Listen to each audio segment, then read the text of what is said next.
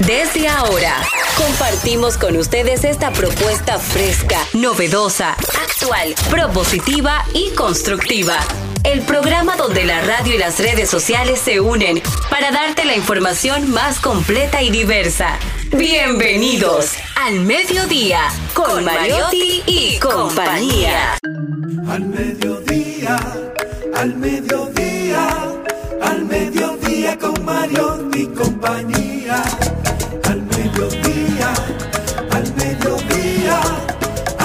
Mediodía con Mariotti y compañía. Si tú quieres disfrutar de foros alternativos y de tuiteros rankeados, este programa es tu amigo.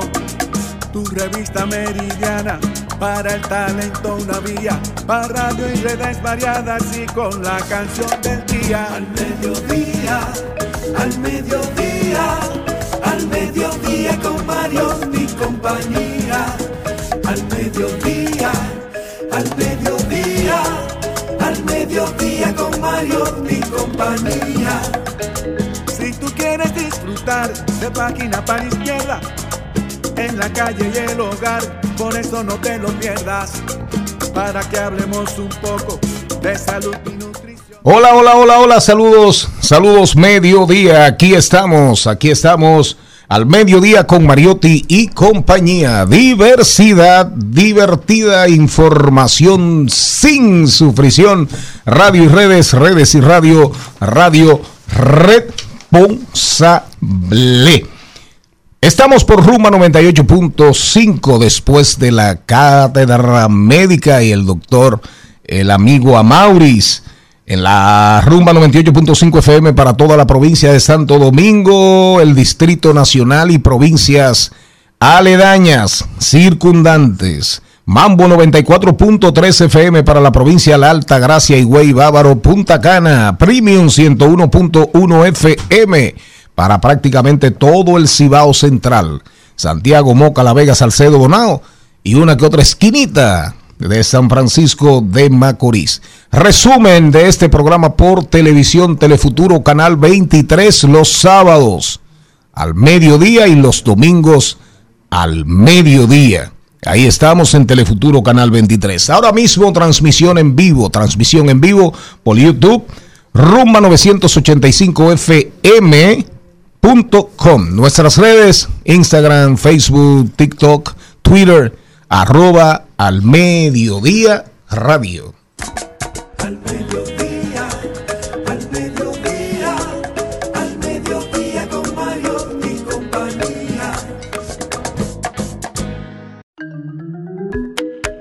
Tenemos un gran contenido hoy para todos ustedes, así que por favor vamos a tratar de hacer la dinámica de los saludos lo más rápida, lo más rapidito posible. Señor Mariotti Paz. Muy buenas tardes, mi gente. Feliz, como siempre, agradecido de estar con todos ustedes, de que nos acompañen en este horario de transición de la mañana hacia la tarde. Hoy, lunes, cimarrón, una semana que arranca un poquito corta, pero son necesarias estas semanas, ¿verdad? Aprovechar que ayer, lunes, pudimos descansar. Hoy nos reintegramos a la jornada laboral con mucho más fe, mucho más fuerza. Gracias por acompañarnos.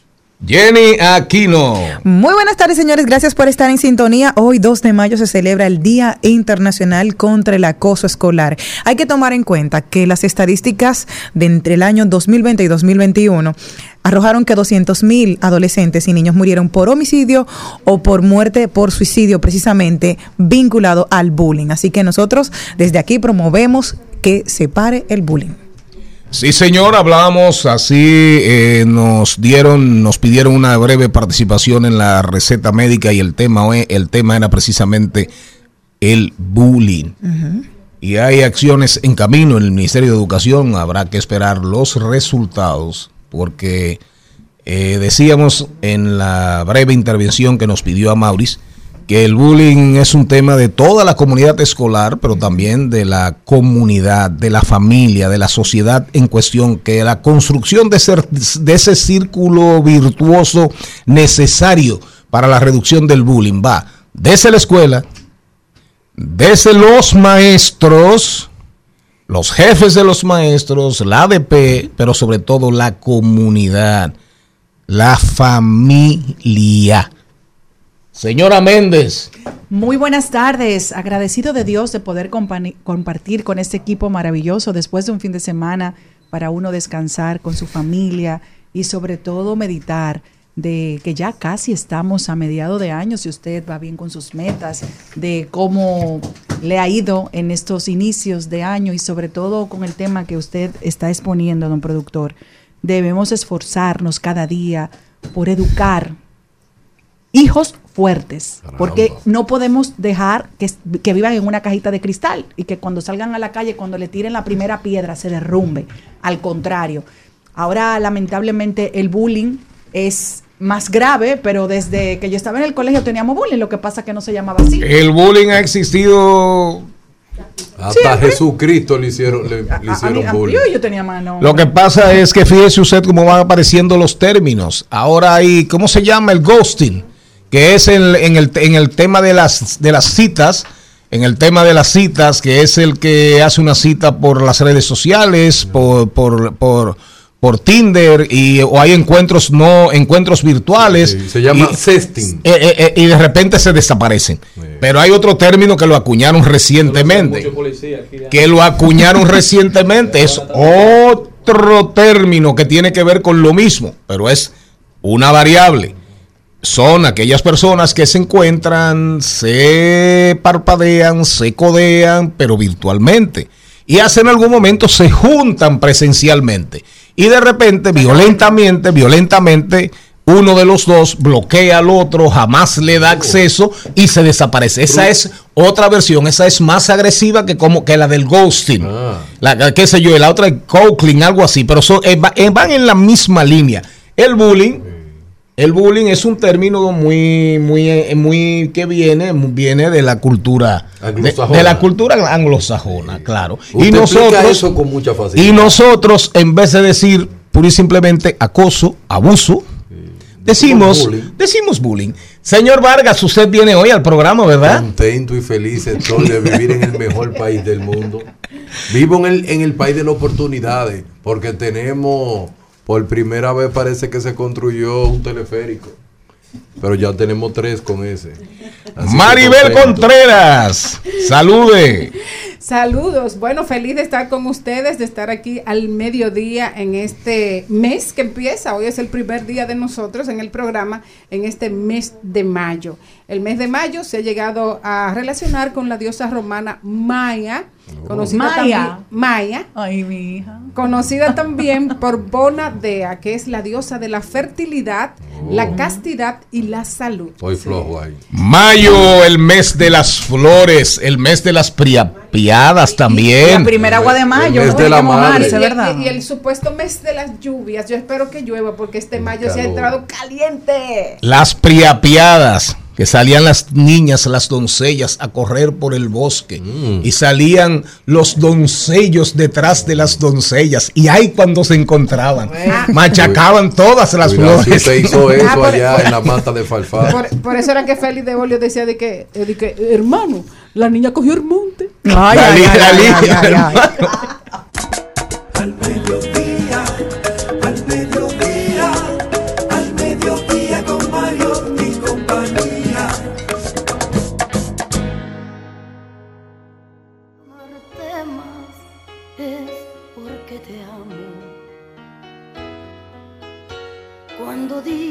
Que no quiero más de ti, es porque te quiero.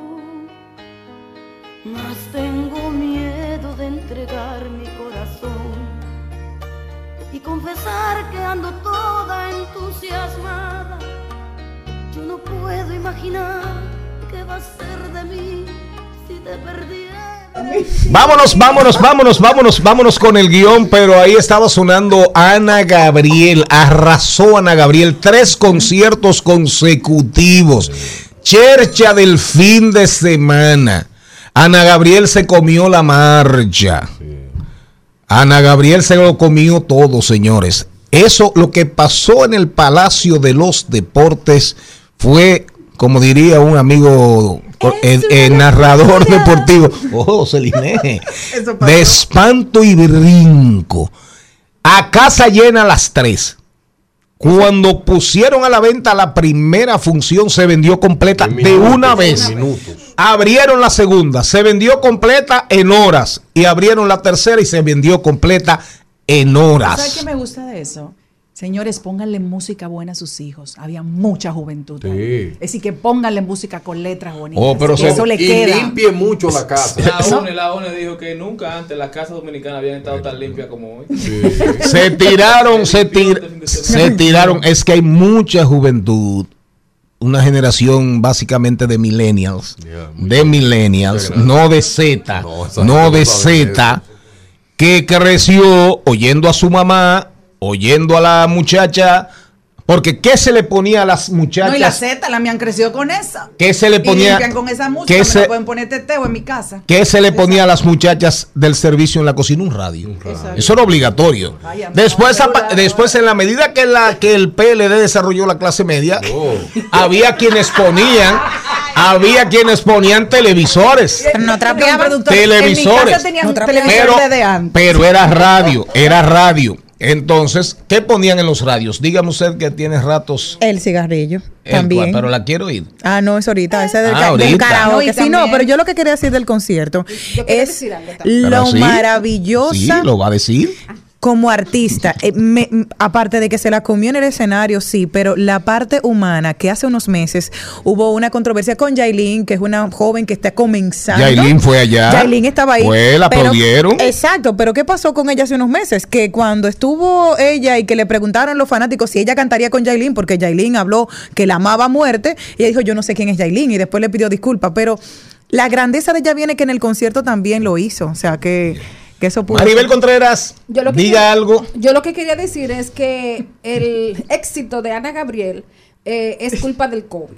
¿Del qué? Del COVID. ¿Por qué? COVID. Porque antes del COVID a la gente le, el- eh, Ana Gabriel hacía un concierto y llenaba apenas. Porque a la gente le daba vergüenza asumir que le gustaba Ana Gabriel. Es verdad. Porque cogió tanta mala fama de que era música de chopa. Y después que vi que no me morí, que no me morí. Yo soy. ya yo- te- me, me puedo enseñar. Como, Exactamente. como Des- voy a desnudar mi alma. Exactamente. Y lo que me gusta, me gusta. Y ya. Eh, miren, eh, pon ahí el cigarrillo, bajamos con el guion y cuando informemos del contenido de hoy, arrancamos el programa con Rodolfo Pou. Atención, mucha atención, Rodolfo Pou, nuestro colaborador estrella desde los Estados Unidos, porque hay muchos temas respecto a los Estados Unidos. Primero, sigue insistiendo eh, la señora eh, Yellen, Yellen, ¿cuál es, el- ¿cómo se pronuncia eso, señor Mariotti? ¿Cuál es la señora? La que tiene que ver con la deuda, el tesoro y esas cosas. olvida. Ay, no sabe usted. Caramba.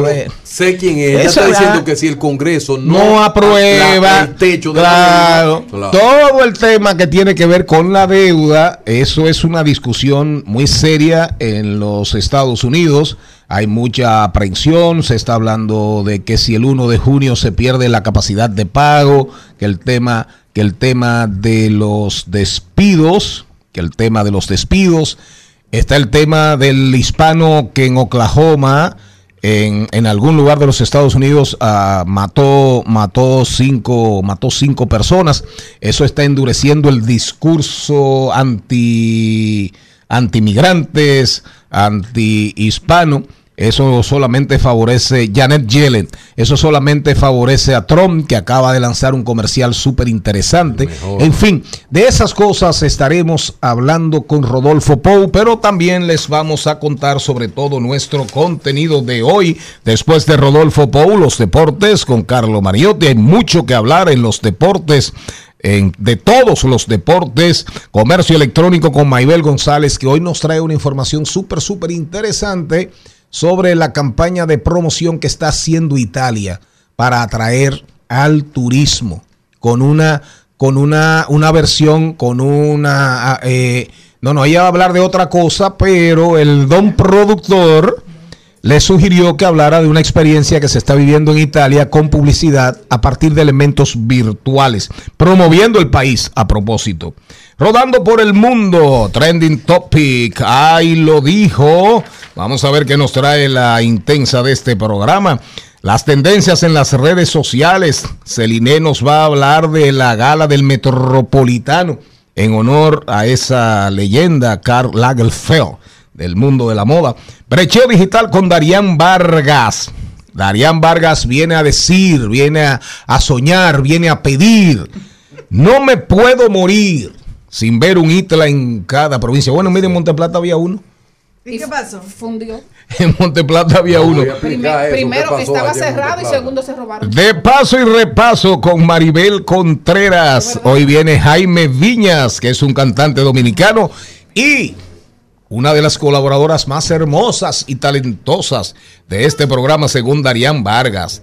Angie Santana Fernández, quien viene a decirnos, si no sabes por qué trabajas, entonces, ¿para qué trabajas?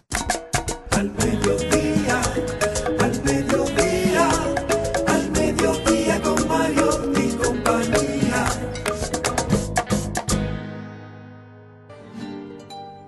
Anoche estuve conversando con mi cigarrillo. Me sentí cansada, cansada, aburrida y tan vacía que a veces hasta pienso que ni siquiera existo. Que a veces hasta pienso que ni siquiera existo. Lo encendí muy lentamente, le di una fumada y al mirar el humo que en el espacio se volatizaba, recordé tantas cosas que creí olvidadas. Se las conté todas mientras que lo fumaba. Rodolfo Pou está con nosotros directamente desde los Estados Unidos después del preámbulo, ¿verdad? Que hiciese el don productor, que ya casi abordó todos los temas. Ahora Rodolfo nos trae una mirada un poquito más, más aterrizada, ¿verdad? Desde el territorio. Rodolfo, ¿cómo estás? Discúlpalo, Todo Rodolfo. muy bien. No, no, con mucho gusto. Eh, Oiga, y ese cortavena que ustedes pusieron de intro antes de yo salir al aire. Ana Gabriela Rodolfo, Ana Gabriela que arrasó aquí, muchacho. Yo fregaba con esa canción. Gabriela. Ana Gabriel, perdón. Qué bien, qué bien. Señores, mucha noticia en Estados Unidos, muchas complicaciones políticas, otras de carácter financiero y también sobre los derechos del porte de armas y, y el asesinato que, que- que cometió este, este señor en, en Cleveland, Texas. A ver por dónde quisiéramos empezar. Arranquemos, Rodolfo. Biden ya dijo oficialmente el 25 de abril. Voy en pos de la reelección, lo que no ha hecho Luis Abinader aquí, aunque dice un tocayo tuyo, un tal, un tal eh, Daniel Pou, que eso es evidente y lo que está a la vista no necesita espejuelos. Pero ya Biden oficializó. Y responde Donald Trump con un, con un audiovisual de un minuto y pico eh, afrontal, durísimo, muy bien realizado, muy bien conceptualizado, eh, donde un Donald Trump, do- donde aparece ese mismo Donald Trump del 2014, del 2015, prácticamente con el mismo discurso. ¿Qué va a pasar con Biden? ¿Qué va a pasar ahora en medio de toda esta violencia que todos los días en las noticias, el tema de, de Santis pidiendo ley de muerte para los violadores en la Florida, el qué va complicado los Estados Unidos, ¿eh? muy, muy complicado. Incluso tengo que darle si el visto bueno a esa campaña que presentó recientemente con los audiovisuales, eh, la gente de Trump. Eh, de verdad que eh, se fueron por lo alto con su discurso, porque el resto de los republicanos están fijando el inhabilitar a Biden con el solo, con el solo hecho de que es una persona en sus 80, ¿verdad? Como que eso es suficiente. Y ese argumento en verdad no cala. No puede calar en los Estados Unidos cuando figuras como Anthony Hopkins, el actor que el año pasado recibió un Oscar por su película The Father, con, con 85 años. No puedes tampoco descalificar a un Rupert Murdoch, quien es el dueño de Fox News y del Wall Street Journal, que tiene 92 años. No puedes tampoco descalificar a un señor como Warren Buffett, que si lo hubiera dicho que se retirara a la edad de 80 años con 54 mil millones de dólares, no hubiera alcanzado ahora los 92, 114 mil millones de dólares. Es decir, que el argumento de la edad eh, fueron muy astutos el equipo de Trump en no citarlo dentro, dentro de esa propaganda, sino simplemente construir sobre su discurso original del 2016 y entonces aprovechar con unas pinceladas en algunas deficiencias que ha tenido el Partido Demócrata. Ahora, ¿Qué va a pasar con la candidatura de Biden? La candidatura de Biden tiene que presentarse como una candidatura de logros, reitero, no, no basada en la edad y la experiencia. Es un asunto de logros. Y entre ellos está desde la ley de reducción de la inflación que recientemente presentaron, como por igual los 11, mil, los 11 millones de empleos que se han creado, bajando la tasa de desempleo en los Estados Unidos a un 3.5.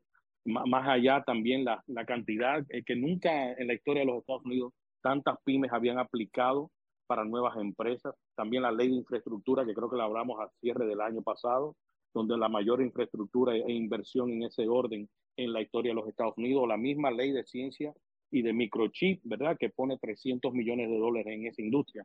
Si él se basa en lo que ha logrado en estos últimos 30 meses, que no solamente puede conquistar la, la reelección, sino que puede llegar a ella confiado de que puede ganar con una raza y anular eh, el, este sentir de los republicanos de que, que Trump le ha, le ha emitido de que ellos se perdieron, perdón, que ellos ganaron las elecciones y que los demócratas se las robaron. Señores, Rodolfo, ¿y entonces qué es lo que está pasando con la deuda?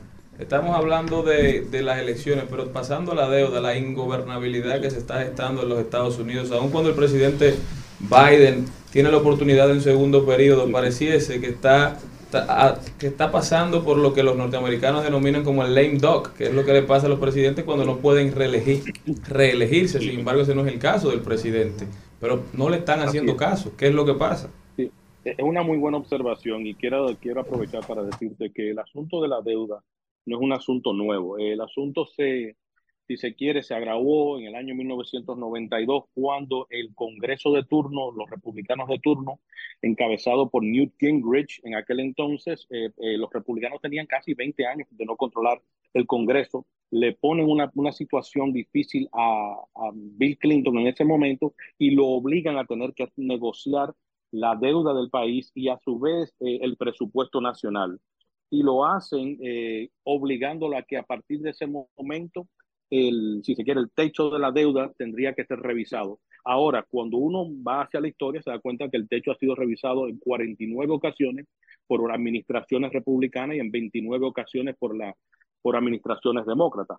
Y hay que ver cómo eh, la deuda está atada a la, si se quiere, a, la, a las administraciones pasadas. Por ejemplo, en el caso de Trump, a pesar de haber eh, servido solamente cuatro años, él aumentó la deuda por 8.2, eh, sí, 8.200 millones de dólares, billones de dólares, aumentándola en un 40.4%. Obama, anterior a él, que duró ocho años, la aumentó en un 69.9 a 9.5 billones. Y así puede ir todos los pues, hacia atrás viendo todos los presidentes. Clinton posiblemente es el que menos aumentó la deuda del país con apenas 1.5 eh, o 1.500 millones de, eh, billones de dólares con un 31.6%. Ahora, hablando de hacer austero, y los republicanos siempre se han, se han proyectado como ser los, si se quiere, los administradores del presupuesto nacional de, de la manera más austera. Eh, cuando tú ves la, la, la, administración Reagan, de la cual siempre presentan alarde de, de no haber eh, gastado lo suficiente, de haber sido, eh, tener cierto rigor sobre el control del gasto público, en esos ocho años aumentó un 186%. Es decir, el asunto de la deuda, incluso ahora mismo, eh, está en un ciento, la relación de la deuda contra el PIB es de 125%. El asunto de la deuda siempre se ha convertido en un asunto político cuando eh, quien está en control de la Cámara de Representantes no es del partido del Ejecutivo. Eso siempre va a suceder. Ahora, ¿qué va a pasar el día primero de junio cuando se quiebre ese techo de la deuda y ya en los Estados Unidos no tenga capacidad de hacer los pagos porque no tiene el crédito suficiente para otorgarlo. Eso va a impactar de inmediato las ayudas sociales de salud, de bienestar, el pago de los soldados, el pago de los profesores públicos, los bomberos, los policías, eh, los, los, si se quiere, la, la, las partidas presupuestales que se le pasan a los municipios, a los estados. En fin, esto va a impactar increíblemente. Mi temor es que el coquetear políticamente con esto siempre termina afectando los mercados en el año 2011, a pesar de que se llegó a un acuerdo faltando una semana y tanto eh, antes de llegar al tope del quiebre de ese techo. Sin embargo, impactó eh, la capacidad crediticia o la clasificación crediticia de los Estados Unidos. Es decir, jugar con este, este asunto por el solo hecho de negociar eh, me parece irresponsable porque todos lo hacen. Es decir, En el periodo de Trump, eh, los republicanos le aumentaron el, el techo en tres diferentes ocasiones y después vino una cuarta ocasión. Ellos estaban en contra y bueno, entonces entró los demócratas y lo, y lo liberaron el techo. Sí, el asunto de jugar política con todo esto y visto que recientemente lo sucedido con el banco de Silicon Valley o el banco de First Republic, ambos bancos regionales, me parece irresponsable, totalmente irresponsable. Eh, me gustaría saber, tanto don productor como tú han anotado de la, del impacto de esa promoción, de esa nueva promoción de, de este hombre, y me gustaría saber ah, precisamente qué, o sea, qué tiene de novedoso y cómo cambia la imagen que nosotros tenemos de él en relación a la, a la migración y a, la, y a, y a- y a su política de ultraderecha. No, esa va a seguir siendo su política. Ahora, quiero decirle, en Estados Unidos no se elige con el voto popular, se elige con el voto electoral. Cada estado posee cierta cantidad de electores y al final en los que sumen una, eh, si tiene que ser la mitad más uno en lo referente a los electores. Los tres estados que más, eh, que más electores tienen son la Florida, Nueva York y California, eh, California siendo el que más tiene. Entonces, eh, con esa misma retórica, él asegura ganar las primarias. El asunto es primero ganar las primarias. Yo he dicho durante mucho tiempo que Trump no va a ser el candidato del Partido Republicano, pero va a ser el que va a decidir quién es el candidato. Y, y lo va a hacer por dos asuntos, que es, es mi percepción, y puede que esté errado, pero es mi percepción. A él nunca le ha interesado ser presidente de la República, al menos que eso conlleve a tener ciertos, eh, si se quiere, controles o recursos en sus manos que él pudiera capitalizar económicamente el él ir a la presidencia lo que hace es que lo impide a él poder capitalizar esos recursos. Ahora, en este momento el presidente se encuentra con cuatro frentes legales. Eh, tiene eh, demandas del estado de Nueva York, tiene demandas por incluso eh, que ahora mismo está en una investigación sobre lo que sucedió el 6 de enero y ayer surgió una nueva posibilidad de otro, de otro caso legal en contra suya. Posterior al, al 6 de enero, la campaña o el grupo de Donald Trump comenzó a solicitarle a los ciudadanos norteamericanos que dieran donaciones para ayudar a que la causa legal de presentar esa, ese robo de elecciones. Finalmente, esos 250 millones que fueron recaudados no se utilizaron para tal. Y eso en Estados Unidos es fraude, y es fraude a través de la vía electrónica. Es decir, se le engañó a una persona pidiéndole donaciones para algo y que posteriormente se iba a utilizar para una cosa y no se utilizaron para eso. Terminaron otorgándose a algunas de las organizaciones del, círculo que tiene a su alrededor político y empresarial. Entonces, para mí, reitero, para mí Pompeo es el, es el caballo negro, si se quiere, que está oculto en la sombra, que es quien finalmente sea la persona que va a unificar al Partido Republicano. Yo de verdaderamente no veo con tantos frentes legales, incluso con, con la situación como está para él en los próximos seis meses, yo no veo a Trump como candidato, aunque sigue siendo el candidato más fuerte y la, la única verdadera buena presentación que pudieran tener los republicanos para enfrentar a Joe Biden. Rodolfo, algo que queríamos saber, ¿qué ha pasado con el veto de las armas, el, el discurso de nunca acabar, a, a- a propósito de lo que sucedió hace algunos días ahí en Texas, que hablaba una persona que había sido como deportada, el lenguaje de odio, todo lo que se une en, en este evento, ¿qué se puede hacer?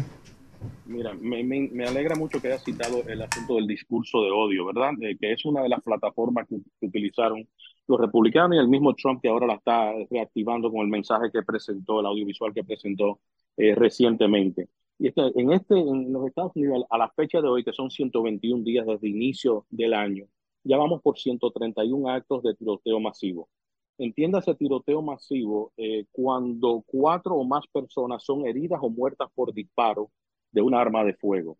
Ya hay 131 en lo que va de año y tenemos 121 días. A la fecha del año pasado teníamos 113 eh, actos de tiroteo masivo. En total, los tiroteos masivos hasta la fecha van 13.900 personas muertas por ello. Eh, imagínense el impacto de eso. Pero ahora que uno de esas 131 actos de tiroteo masivo coincide con que la persona que, que, causa, que causa la muerte de esta familia en, en Cleveland, Texas, el hombre es indocumentado, había entrado ya, había sido deportado en cuatro ocasiones, lo que hace es que alimenta, si se quiere, el furor de la base de Trump, refiriéndose a que todos los, inmigrantes vienen a este país es a cometer delitos. Entonces, eh, entre eso y la ley que, que, incluso aprobó el presidente Biden hace como, como seis meses sobre ciertos controles dan a demostrar de que todavía no hemos, no hemos movido, si se quiere, la aguja ni un solo centímetro, ¿verdad? Estamos todavía estancados en la misma retórica de que la segunda enmienda es un derecho constitucional que tiene todo el mundo. Breve, para que sepan de qué es la segunda enmienda. La segunda enmienda apenas es dos oraciones. Una segunda enmienda que se le hizo a la Constitución de los Estados Unidos, que fija el derecho a que exista en los Estados Unidos una milicia regulada que tenga acceso a armas de fuego en caso de que tenga que rebelarse en contra de su, de su gobierno. Eso es entendiendo que era un gobierno muy joven y todavía no confiaban que muchos de los miembros de ese gobierno original pudieran convertirse en aliados, eh, si trasfondo, aliados de, eh, de Inglaterra, ¿verdad? Del reinado de Inglaterra y entonces se le daba potestad a la ciudadanía de portar armas para convertirse en una milicia regulada para enfrentar a su gobierno traidor. Pero eso, a lo que nosotros estamos ahora, donde cualquiera entra a una, a una tienda por departamento y puede adquirir desde balas hasta una, una arma de guerra como lo es la AK-47, es un largo trecho, pero es una lucha continua que tenemos que tener, principalmente porque el, Partido Republicano está básicamente controlado por la Asociación Nacional de Rifle, que es el, el, principal, si se quiere, vocero de lo que es esa segunda enmienda del porte de armas. Popó, brillante como siempre. El único programa en la República Dominicana que cada lunes, en este caso lunes cimarrón, hace un recorrido rápido con una voz, tremenda voz, tremendo contenido. Pou, Rodolfo, Pou, muchísimas gracias. Un abrazo, Rodolfo. Abrazo, Magno. Nos vemos pronto. Al mediodía,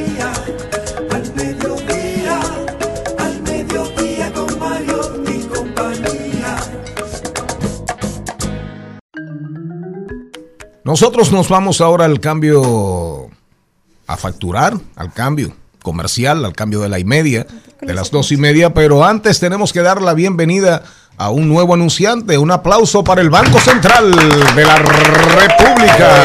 Hoy, el único hombre que nació para un puesto ese, caramba. Un aplauso, bienvenido, bienvenido el Banco Central a nuestro programa al mediodía con Mariotti y compañía. Mediodía con Mariotti y compañía.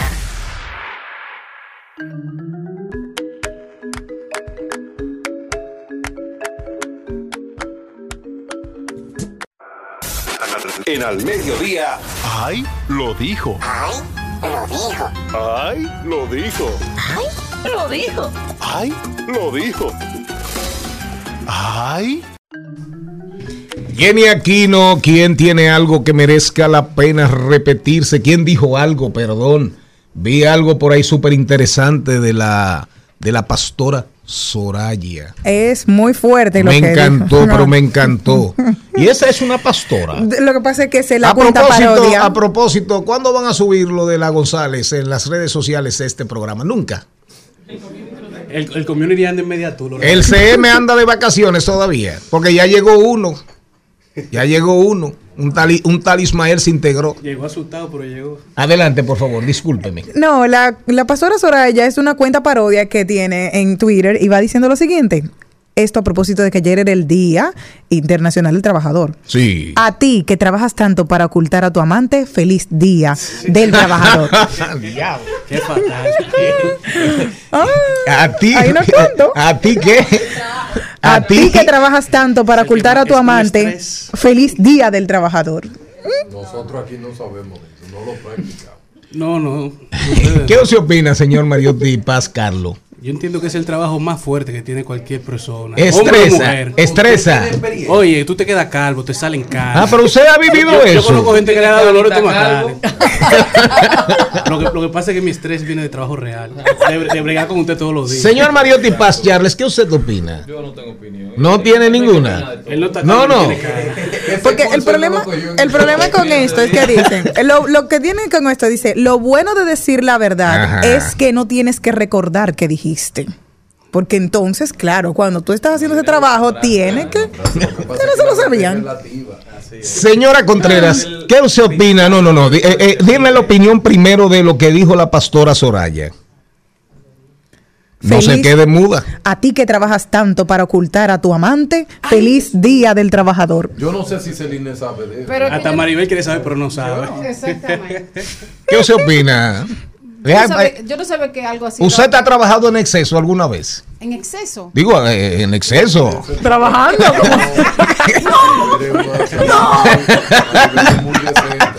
Qué inocente.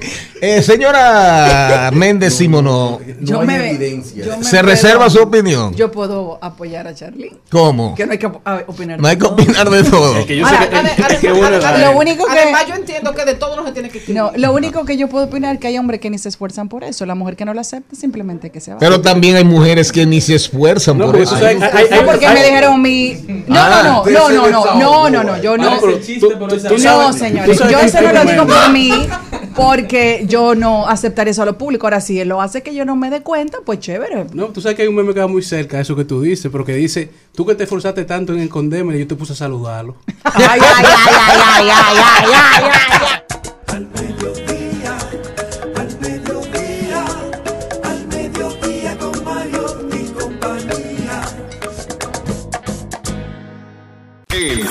Mediodía dice presente. Dice presente el músculo y la mente. El músculo y la mente. Estamos en deportes. Eso.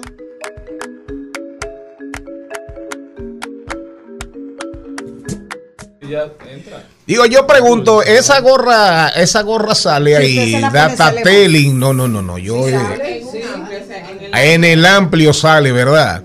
Data Telling, la historia que cuenta tu data, la empresa de Darían Vargas, Gracias por llamarme. el rey del macrodato en la República El más Dominicana. Y el que más cita tiene. Daria- Darían Vargas, ¿Para salir contigo? Como 60 citas el rey del macrodato. Estamos hablando cosas. Esa empresa, hazme el amplio, por favor, hazme el amplio, hazme el amplio antes de entrar en los deportes.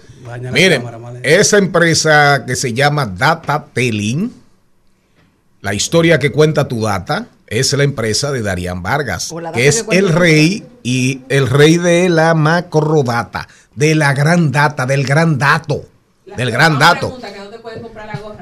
Entonces, preguntan los fans que dónde pueden adquirir la gorra, Darían. Él le va a hacer una tienda pronto. Nosotros vamos a una tienda porque van. Eh, estilo el lápiz. Pero tú sabes que, Darian, que web. hacer eh, eh, eh, materiales promocionales, t-shirt, con esas frases que tú Te- dices. Tenemos blancas Las- y negras. Por ejemplo, las, azules. tú puedes hacer un t-shirt que diga las cinco carreras que el Ministerio de Educación debe eliminar. Atención, a Así es. Carreras a borrarse. A borrarse. Con una, con, una borra grande. Señores, nos vamos con los deportes. Pero déjeme, señor Mariotti, yo quiero antes, porque usted solamente está hablando de la NBA. Usted solamente habla de la NBA. Eso es lo único que cito mismo. Espérate, eh. lo estoy escuchando. ¿El qué? No, no, yo lo oigo. especial para mi queridísimo Israel Gómez, que es enfermo con este segmento. Sí, Bien. Eh, un sobrino mío. Israel. Ah. Le mando un Yo abrazo, entiendo te que el quiero señor mucho. Mariotti el programa lo está haciendo él solo hoy. No, no, no, no, Él no. no No, habla mucho el fin No, de no. semana. Es que no está solo. no, no, no, no. no. No, él, no, él no. estuvo muy tranquilo. Eh, sin agresiones innecesarias. No, no se le está agrediendo. Se le está diciendo y no se ha dado cuenta que usted va solo. Sin agresiones innecesarias. Primero, primero. Mira. Oiga bien. Barcelona va a ganar la Liga Española de Fútbol. Tres años se le ha negado el título. Aparentemente, pero con el lío que ellos tienen, tipo Watergate, hay que ver si la ganan y, si- y si le, siguen pitando a favor. Pero lo que es una realidad es que el Barcelona se ha quedado fuera de las copas importantes, porque el Real Madrid sigue dando la batalla en la UEFA y el Barcelona se encuentra en la Euro, pues ya lo calificaron. Pero, está, pero se supone va a enfrentar a Osasuna. Barcelona puede ganar la Liga Española, Claro, la Copa de la Copa del Rey, la Liga. A- Después de tres años, aparentemente tiene todo el carril de adentro. Ahora en la en la Copa Europea, en la Copa de Clubes Europea parece que la historia es otra. Así mismo. Ahí le está yendo, ahí no le está yendo tan bien. bien. Perfecto. ¿Usted sabe cuántas, cuántos millones de personas vieron el draft de la NFL, de la Liga de Fútbol? Atendieron más de 361 mil. ¿Cuánto? 361 mil personas atendieron físicamente al draft de la NFL. O sea, asistieron físicamente en los tres días. La- Pero oigan, no, no, sede- nada. La Eso- segunda sede de draft más grande, atrás nada más de eh, la que fue Nashville, que tuvo 600 y pico personas que asistieron. Pero oigan eso, eso dura, eso dura más o menos de jueves a sábado. Es decir, son tres Son días. muchas rondas. Tres días. ¿Usted sabe cuántas personas vieron el draft? Donde se reparte La todo el talento de la NCAA, de la Liga Una Universitaria. transmisión digital. Cuando dicen eh, el, el equipo de la universidad tal, del equipo de fútbol, el equipo tal de la NFL, escoge a Darían Vargas. ¿Usted sabe cuántas personas en los tres días? ¿Cuántos espectadores? Más de 54 millones de gente. Viendo el draft de la NFL, el draft. Encima el, el juego final de eso. Exactamente. Imagínate lo que es el Super Bowl, ¿verdad? Que es una noche. Bueno, 54.4 millones de espectadores los tres días. Lo llevan por día.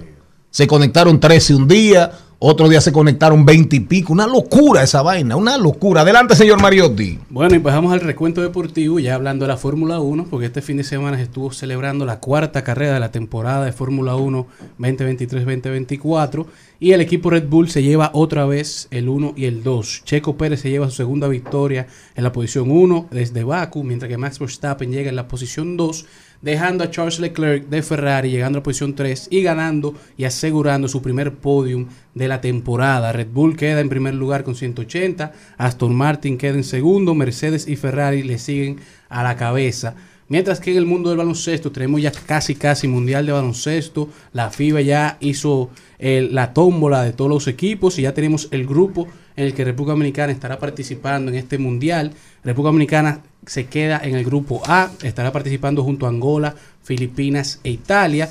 Y este grupo de la Copa del Mundo que inicia el 25 de agosto, eh, República Dominicana estará debutando contra Filipinas. En el mundo del tenis tenemos que la ATP, la Asociación de Tenis Profesional, ha anunciado un cambio histórico. Se está uniendo ya a las tendencias de las grandes ligas y las grandes asociaciones y anunciaron que estarán eliminando a partir del 2025 los jueces de línea. Solamente se quedará el juez de silla. Los jueces de línea son los que están alrededor de las Claro, esquinas, claro. que aseguran si la pelota está dentro o está fuera. Los van a eliminar, me imagino que para reducir también el tiempo de los Eh, No, juegos. están optimizando y, y automatizando el juego. Estarán implementando Robótica. un arbitraje electrónico. Robótica. Al igual que las grandes ligas, al igual que Robótica. la NBA, al igual que todos los demás. Que a propósito del cambio de reglas en las grandes ligas, ya ha reducido a, eh, los 20 juegos minutos. media hora, ya va por media hora, media hora. ya va casi el promedio por media hora en lo que va de temporada. Han aumentado los honrones, las carreras anotadas y los robos de base, para que se sepa. Porque las bases son más grandes ahora. Pero la ATP estará implementando esto, que ya se, está- se estuvo implementando desde la pandemia en los torneos de pista rápida. Y ahora vienen ya desde el 2025 a todos los grandes torneos. Ya en las grandes ligas se estuvo celebrando el Juego de México. La MLB llegó a México en un enfrentamiento entre los padres y San Francisco, los gigantes de San Francisco. Un partido para la historia. ¿Y en qué estado de México? En Ciudad de México. En este partido, Bogarts, Nelson Cruz, Machado, Tati Juniors y Soto, los cinco se fueron para la calle. Y, Ne- y Honrones, Nelson Cruz, cinco. Nelson Cruz dio honrón al otro día. Así mismo. No, en el juego del primer día, 11 honrones. 11 honrones. Así mismo En el juego, la- el juego terminó 16 carreras por 11, ganó San Diego. 11 Pero dieron honrones, 11 honrones. 30 hits, 27 carreras en total. El juego más loco, dijo Nelson Cruz, que ha jugado en su carrera. Y fue el primer partido en que los cuatro dominicanos se fueron para la calle de manera igual en un solo partido. Mientras que los New York Yankees tienen mala noticia de haber- eh, después de haber iniciado también en la temporada de MLB y los Yankees cuentan con 13 jugadores en la lista de lesionados, incluyendo Aaron Josh, Giancarlo Stanton, Luis Severino y muchos otros. Pero los que sí se han desempeñado bien son Acuña Jr., Gary Cole, Bogarts, que son solamente algunos de los elegidos como los mejores jugadores en su posición durante todo el mes de abril. El juego de los Yankees ayer dio pena. El dominicano Domingo Germán tiró 8 innings y un tercio de un hit. Estaba ganando por, un- por dos carreras. Lo sacan en el noveno porque le dan un hit y entonces está enfrentando la carrera del empate. No querían que le dieran un jonrón. Lo sacan, lo sientan y el relevista votó el juego, hermano. Los Yankees terminaron perdiendo ese partido. Así mismo es. Pero es bueno que las lesiones pasen ahora, que está iniciando la temporada, que pasen cuando estamos llegando ya a postemporada. Pero en la NBA tenemos que los Lakers, ya todos lo saben, para nadie una sorpresa, vencieron a Memphis 4 a 2, avanzando a la segunda ronda. Y tenemos que Golden State logró vencer en un juego 7 a Sacramento, avanzando a esa segunda ronda y trayendo la semifinal que todos queríamos. Curry contra LeBron, parte 5. Ahora se estarán enfrentando en esta semifinal del oeste. Y tenemos que LeBron James logró su partido 191 de playoff con al menos 20 puntos, 5 asistencias y 5 rebotes, siendo el único jugador con más de 100 partidos con estos números. El más cercano es Larry Bird con 83, luego Jordan con 80, Magic con 71 y Kobe Bryant con 66. Y es la primera vez que tenemos que el equipo 7 logra vencer al equipo 2 de la conferencia. El equipo 8 logra vencer al equipo 1. El 6 logró vencer al 3, que fue Golden State con los Kings. Y el 5 logró vencer al 4 dentro de los playoffs. O sea, los equipos que estaban más abajo en el standing han logrado avanzar a las semifinales de la NBA, mientras que Filadelfia se llevó el juego 1 contra Boston. Sin. 45 Sin puntos de Harden, Harden que ahora coge la carga ofensiva sin Joel Embiid y Denver, Embiid, eh. Em- Denver logró poner 2 a 0 la serie contra Phoenix. Así es. Harden ha sido muy criticado por su estilo de liderazgo a través de los años, pero ayer dio muestras de que se ha convertido quizás en la figura. 45 de los metió. Philadelphia 76ers. Cuando acabaron el partido estaban como celebrando los muchachos, que era un equipo relativamente joven. Y él lo sacó de la cancha y le dijo, váyanse para el, casi, para el camerino, que aquí nadie, no hay nada que celebrar. Faltan muchos juegos que ganar. Pero vamos a jugarlo. ¿la- ¿Usted aquí en Balake o Warriors? A los Lakers. Lakers. Lakers. Hoy viene el Lakers contra Golden State y viene Lo Miami importa- contra los New Lo York Knicks, importante. que está 1 a 0. Mira, eh, lo de Harden para irnos a rodar por el mundo, por favor. Lo de Harden es importante porque fíjate lo que pasó con quien se supone que iba camino a la final a tratar de revalidar el campeonato, que era Milwaukee con con Giannis, con Antetokounmpo, ¿verdad? Sin embargo, perdió el primer juego, el, el segundo prácticamente no jugó, el tercero se deshidrató y finalmente perdieron la serie. Es decir, que esa ausencia de Yanis y el no estar a plenitud en el tercer juego, en el cuarto, les cobró, les cobró. El caso de, de Joe Embiid, casi seguro MVP de la NBA, es decir, más, el jugador más valioso, es importante ganar ese primer, jue- primer juego sin tu estrella mayor, sin tu gran estrella. Y eso a pesar de que, a pesar de que Jay- Jason Tatum tuvo una noche de 39 puntos. Para que estemos claros. O sea, que no fue, no fue un juego que se lo ganaron así. O sea, realmente Boston hizo un maldito juegazo. peleado. O sea, Harden se, Peleado. va- Harden se fue con el último tiro. Y el caso de Denver y de Phoenix, que es prácticamente también una final por la calidad de los dos equipos. Ver ahí a Denver, a Denver con Jokic, que anoche, ayer arrasó. Creo que 40, 38 puntos, pero 16 rebotes. Sí, por ahí. De- Phoenix tiene una desventaja frente a Denver y es que no tiene profundidad en la banca. Ah, sin O sea, la banca de Phoenix anotó ayer cuatro puntos. Dos en el primer cuarto y dos en el segundo. Pero va a ser muy interesante. Yo creo que definitivamente ahí Denver se va a llevar, se va a llevar a Phoenix, sin dudas. Y por el lado de Filadelfia y por el lado de eh, Golden State, voy a los Lakers, pero ahí cualquier cosa puede pasar.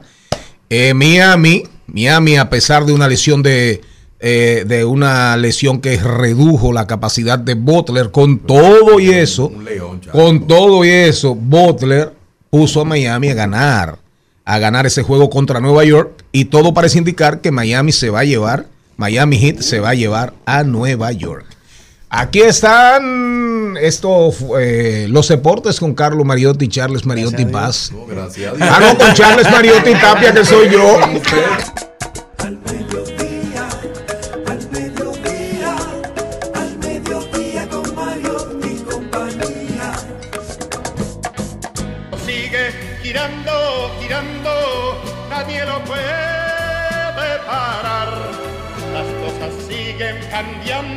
Cambiando, y al final no será igual. Ciudad divertida, información sin sufrición. Ya veo ahí en las gradas, veo en las gradas a Maybel González. Maybele, qué bueno que está aquí, Maybele. Así es, Maybele viene a hablar con nosotros. ¿Dónde está Maybele? ¿Dónde está Maybele? Uber Life. Pedir comida en grandes eventos por Uber en vivo. No, mi amor, yo no se lo cambié. Él agre- agregué un tema. Miren, señores, vamos a rodar por el mundo, señor Vargas.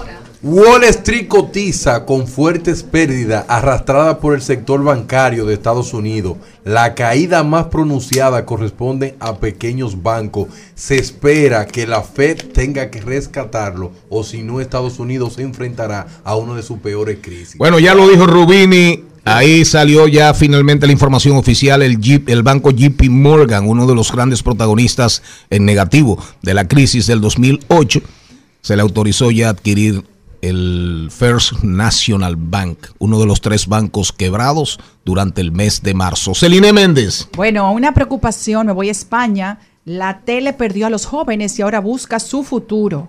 La audiencia se reduce y envejece. La edad media de los telespectadores españoles es de 60 años y la batalla por la atención y el dinero se ha canalizado en el Internet. Los españoles entre 18 y 24 años pasan más tiempo en YouTube y viendo todas las series de las cadenas tradicionales en, en esa parte de esa plataforma y en TikTok, que es la plataforma china de video. Los jóvenes adultos de los países ricos consumen más videojuegos que televisión lineal. Sin dudas. Y el gran tema es la generación Z. Y si no se fajan, si no se fajan, el futuro de la televisión tradicional es cada día más negro. Porque la generación Z, la televisión tradicional, le importa un bledo, un carajo. Maribel Contreras. Bueno, yo me voy para Los Ángeles, señores, y es que una señora tuvo Una un señora. ruidoso ¡Un orgasmo. carro! Ah, pero tú me dijiste a mí que, que, Yo no que- sé que qué- le dé qué vida a la fue lo que tomó. Adelante, adelante. Una mujer tuvo un ruidoso orgasmo durante un concierto. Yo creo de que la se equivocó de programa. Los Ángeles. Sí. La música le emocionó tanto Ella que va lo logró. ¿Tú, eh, eh, Exactamente. ¿Tú estás en el programa al mediodía o en el de Jessica Pereira? Durante un concierto de la Filarmónica de Los Ángeles. Oigan, es una seriedad. Una mujer aparentemente bebió un orgasmo mientras el conjunto tocaba el segundo movimiento de la quinta sinfonía de Tchaikovsky. Jenny, atención. La música puede generar un sinfín de emociones a sus oyentes y estas emociones se pueden exponenciar mucho durante un concierto en vivo, llevando al espectador a experimentar sensaciones muy poderosas. Dame, dame, dame la pieza, dame la parte de la, de la, sinfo- de la sinfonía. De la sinfonía. Oh, el segundo movimiento de la quinta sinfonía de Tchaikovsky. Oye, el nombre del Segundo movimiento. Es el golpe de la perra vica. Segundo movimiento. Dos golpes que le dieron. Segundo movimiento de la quinta finso- eh, sinfonía De Tchaikovsky. de Tchaikovsky, el gran compositor ruso. Quizá en vida nunca se atrevió tanto. Así es. Mira, búscamelo ahí, por favor. Maribel, déjalo de ese tamaño ya, espérate. No, Va- no, ya, ya. Vamos a poner la música a ver qué pasa aquí. Que, a ver qué pasa aquí en la cabina, ¿eh? No, no, por favor. repita eso. Pon la música a ver qué pasa aquí en la cabina. Atención, Jenny Aquino. Ojalá.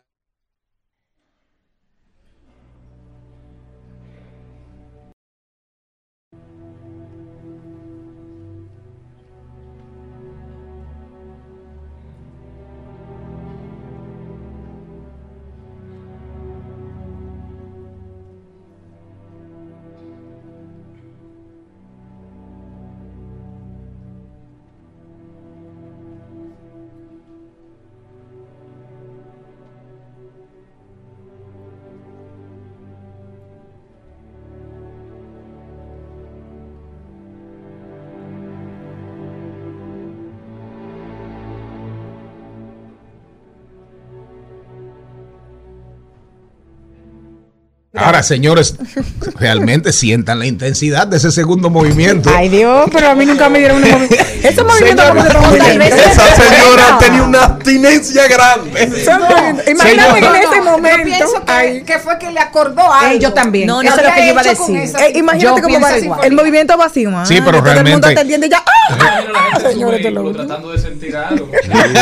O tal vez ella tenía alguna ayudita, como dice Darían, Así es. en ese Como momento. si sintió el primer cambio y cuando llegó al segundo dijo. No, y "Hasta aquí músculo llegué". con músculo, músculo con músculo, más la música, pues realmente la música es enervante, es, se, se escucha sensual, fuerte, poderosa, Amba. como la corriente subterránea Ay, de un mío. río. Adelante. Señores, No, y- pero- sobre todo- Y el fentanilo está tan bueno. Y, y sobre todo, dice la doctora Ana Simón que cada mujer tiene que ser responsable de sus orgasmos. Qué bueno que El ella.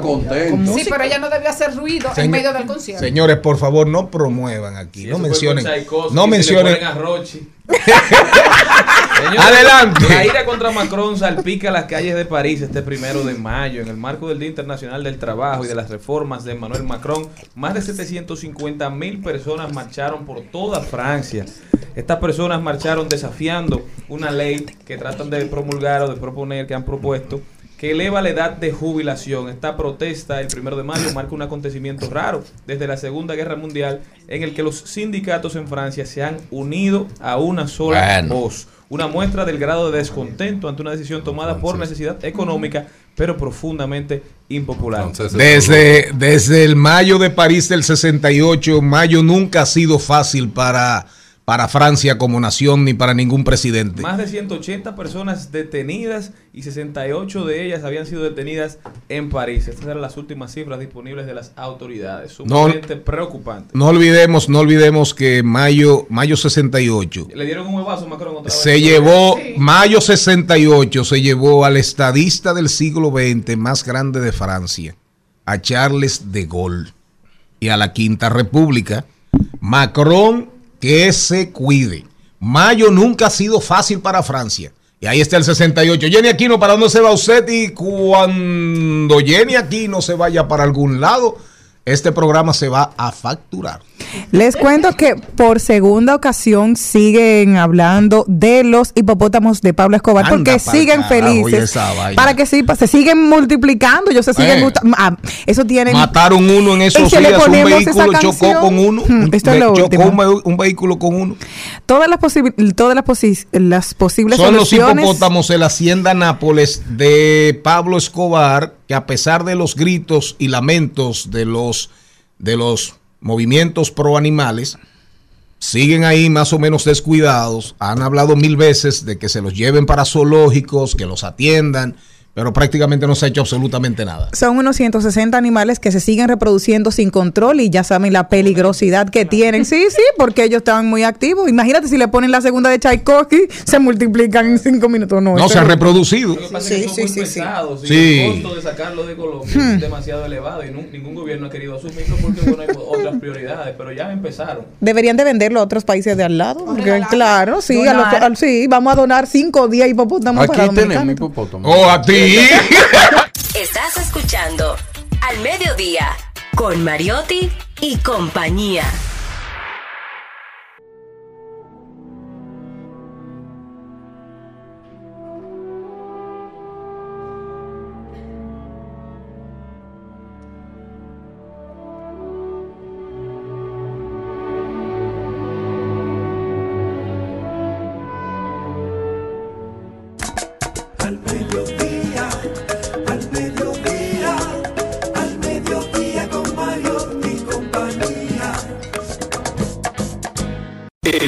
Mediodía es bueno recibir buenas noticias. Es bueno recibir buenas noticias con Mariotti y compañía. El CONEP y la Confederación de la Industria India firman memorando para fomentar activamente las inversiones. El Consejo Nacional de la Empresa Privada y la Confederación de la Industria India firmaron un memorando de entendimiento para promover la cooperación en las relaciones comerciales entre la India y República Dominicana, con el objetivo principal de intercambiar información sobre los temas económicos y comerciales relacionados con ambos países, fomentar activamente las inversiones, desarrollar y promover los vínculos entre las industrias de India y República Dominicana, dice el señor Stroff, que fue quien firmó de parte de la India, ¿verdad? Ahí también estaba don César Dargam, vicepresidente ejecutivo del CONEP, que República Dominicana es una gran plataforma para que India ingrese al Caribe y al mercado estadounidense. El país Nosotros, con mayor población del mundo. Así es. Sí, ya, ya prácticamente, China. prácticamente se llevó a China. ¿verdad? Porque los chinos que son makers no son un mercado para nosotros enviar importaciones, pero si compramos en, en India, le vendemos a los norteamericanos, todavía podemos agregar valor a la cadena de suministros. Entonces es una buena iniciativa, la aplaudimos, felicidades para nuestros amigos del CONEP. Nosotros seguimos diversificando, ¿verdad? La matriz de exportaciones de la República Dominicana. Muy buenas noticias. Continuamos.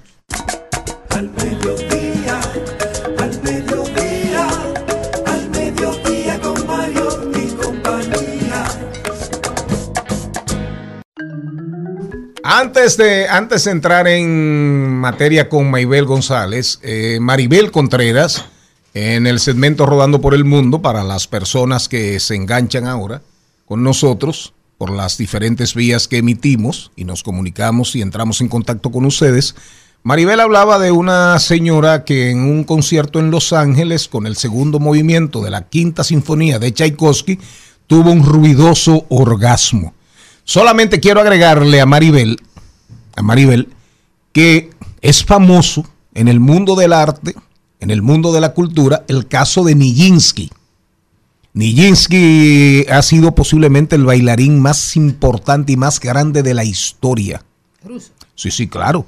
El manager era tenía su pareja, era era homosexual, reconocidísimo, un hombre y cuando bailaba, cuando bailaba, creo que era la fiesta del fauno, que es un ballet famosísimo, búsquenlo ahí, Wikipedia full, la fiesta del fauno, eyaculaba, eyaculaba, se identificaba tanto, vivía tanto la música, le ponía tanta fuerza vital al baile, que eyaculaba para que usted sepa. Wow. Solamente para hacer, digamos, para que la audiencia, la audiencia, ¿la qué? El que más sabe de eyaculación.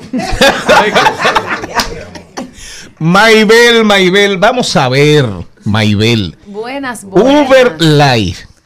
Uber Live, Uber en vivo. Ah, Uber en vivo. Pedir comida para grandes eventos. En vivo. Ya eso se puede. Ellos están haciendo. No, no en puede Japón, ser. Se puede. Se puede en Estados Unidos, en Japón, en Francia y Portugal. Ellos estaban haciendo como unas pruebas y, a- y les ha ido bien y ahora lo van a llevar a España. Y es porque uno de los mayores problemas cuando está en un festival, de esos festivales que duran el día completo, que son enormes, como Coachella, por ejemplo, es comida. Las filas son largas y están muy retirados del lugar donde tú estás. Porque, por ejemplo, si tú llegas eh, súper temprano, tú te quieres sentar antes, si tú en terreno, por ejemplo, y para tú quitarte de tu spot, tú tienes que dejar por lo menos 10 gente que te lo cubran, porque si no, viene un vivo y te, y te lo ocupa. Entonces, Uber, para dar respuesta a las largas filas, a las esperas en los conciertos, en eventos, en maratones, en cualquier tipo de evento donde haya multitudes, ha habilitado una plataforma donde los negocios que vayan a estar en estos eventos puedan tener su menú presente en línea, en su página, en su aplicación, y las personas puedan pedir y te, te avisa, el pedido está listo, pero estarás en el mismo evento. Y así, en vez de tú esperar en una larga fila, pues simplemente estás en tu lugar disfrutando del evento y cuando está listo, puedes ir a buscarlo sin problema.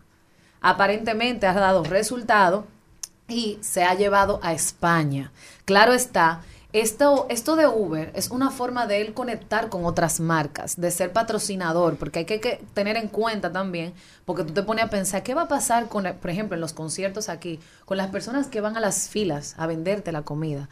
¿Vas, ¿Va a dejar de existir?